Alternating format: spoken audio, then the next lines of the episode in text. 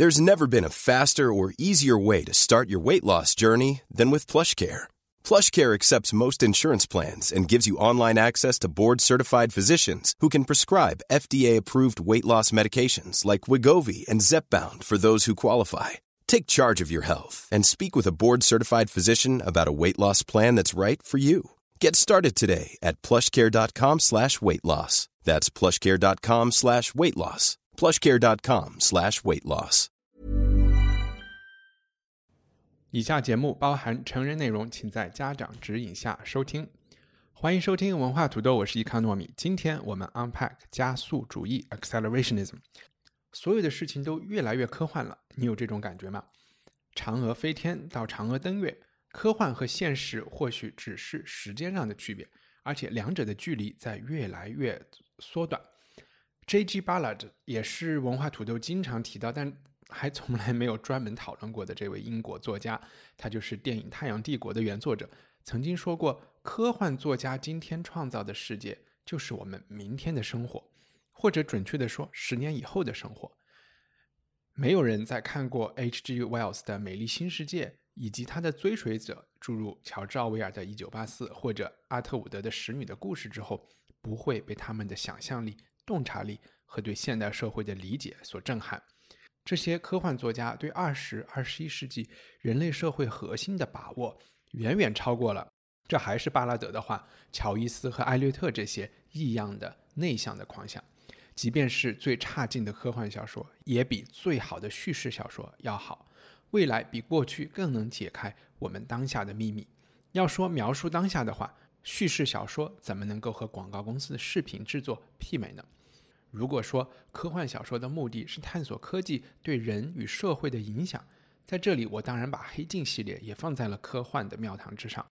那么，在19世纪最杰出的科幻小说家，不仅有凡尔纳和玛丽雪莱，还应该有马克思和 Samuel Butler。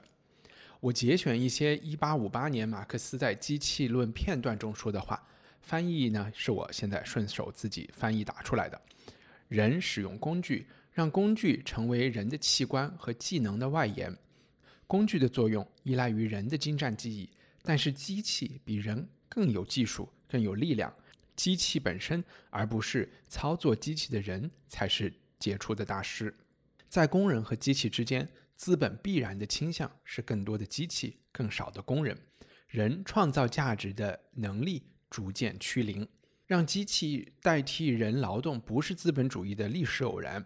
之前靠传统师承的知识和手艺被机器吸收以后，和资本融为一体，成为固定资产，是资本中最靠得住的一种。我记得好多年前，我家附近的麦当劳刚刚推出了自动点菜屏幕的时候，我还依然跑到柜台那里去点餐。服务员对我说：“你不知道现在可以在电子屏幕上自动点餐了吗？”我还记得对那位小姐说：“你不知道以后你就没有工作了吗？”不过我说完这句话后，就特别不好意思，也不敢看他眼睛，所以他的反应是怎么样，我一直都不知道。英国的作家 Samuel Butler 现在不是一位特别流行的小说家，他的中文译名叫塞缪尔·巴特勒。他在1872年，也就是刚才马克思那段文字之后的大概十几二十年，写过一本乌托邦小说集，叫《埃瑞黄 e r o w a n 也就是英文 “nowhere” 哪儿也不是这个词的一个。打乱了重新的组合，叫艾瑞黄的乌托邦是一个法律明文禁止有机器存在的世界。如果马克思提前了一百五十年看到了麦当劳点菜员的失业，那巴特勒的科幻视野更加的可怕。他在艾瑞王第二十三章啊，名叫《Book of Machines》机器之书中写道，在过去啊，这又是我的翻译啊，在过去地球上没有任何植物和生命的存在，想必。当时最前沿的哲学家会说，地球是一团红色的岩石，正在逐渐冷却。如果有一个人能观察当时的地球，而他又没有任何的科学知识，他会很难想象有一天从这一团岩石中会诞生出有意识的生命。但是意识终究还是诞生了，所以今天。我们难道不能想象他说的今天还是十九世纪？即便是没有任何征兆，世界上还会有新的自我意识通过新的渠道产生吗？那巴特勒在说的就是工厂里的机器。巴特勒的时间观念也非常先进，他说，在历史的长河里，当下先进的机器，与其说是昨天创造的，不如说是五分钟前才刚刚出现。如果说有意识的动物在地球上行走了两千万年，那看看两千年来机器发生了什么样的进步吧。地球难道不会继续存在两千万年吗？如果是，他们到时候，也就是说，机器到时候会变成什么样子呢？我们难道不应该在问题一出现的时候就把它掐死吗？如果你在想两千万年之后的问题，不用担心。巴特勒的画风立刻一转，说：“蛋壳和鸡蛋筐都是保护鸡蛋胚胎的工具。工具和动物的界限到底在哪里？意识的界限在哪里？社会又是不是一种机器？机器是不是生产链的一部分？是不是社会的一部分？”然后，当你正在琢磨这个界限到底应该怎么划分的时候，巴特勒又开始了新的推断。他说：“不要以为我生活在对现有的机器的恐惧中，现在还没有什么机器称得上是未来机械生命的雏形。”大家记得，他写小说的年代是一八七二年，他预言未来的机器会越来越小，就像手表比钟更小一样，有一天还会取代它。巴特勒举例说，司机不过是汽车的眼睛和耳朵。总有一天，这些眼睛和耳朵会长到汽车自己身上，而汽车沟通的语言并不是动物的喊叫，而是像人类语言一样复杂。他甚至认为，机器已经就是在当时已经具备了繁殖能力，而人就是机器繁殖系统中的蜜蜂。人在未来不过是吸附在机器丛林上的蚜虫。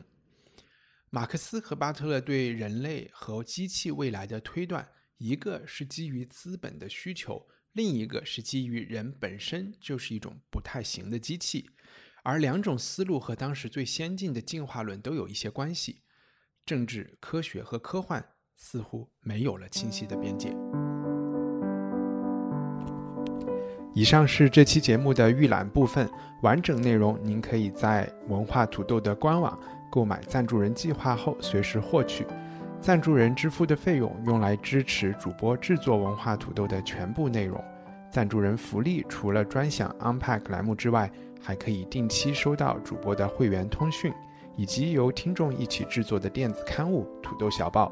我们的官网是 culturepotato 点 com。Planning for your next trip? Elevate your travel style with Quince. Quince has all the jet setting essentials you'll want for your next getaway, like European linen, premium luggage options, buttery soft Italian leather bags, and so much more. And it's all priced at 50 to 80% less than similar brands. Plus, Quince only works with factories that use safe and ethical manufacturing practices. Pack your bags with high-quality essentials you'll be wearing for vacations to come with Quince. Go to quince.com slash trip for free shipping and 365-day returns.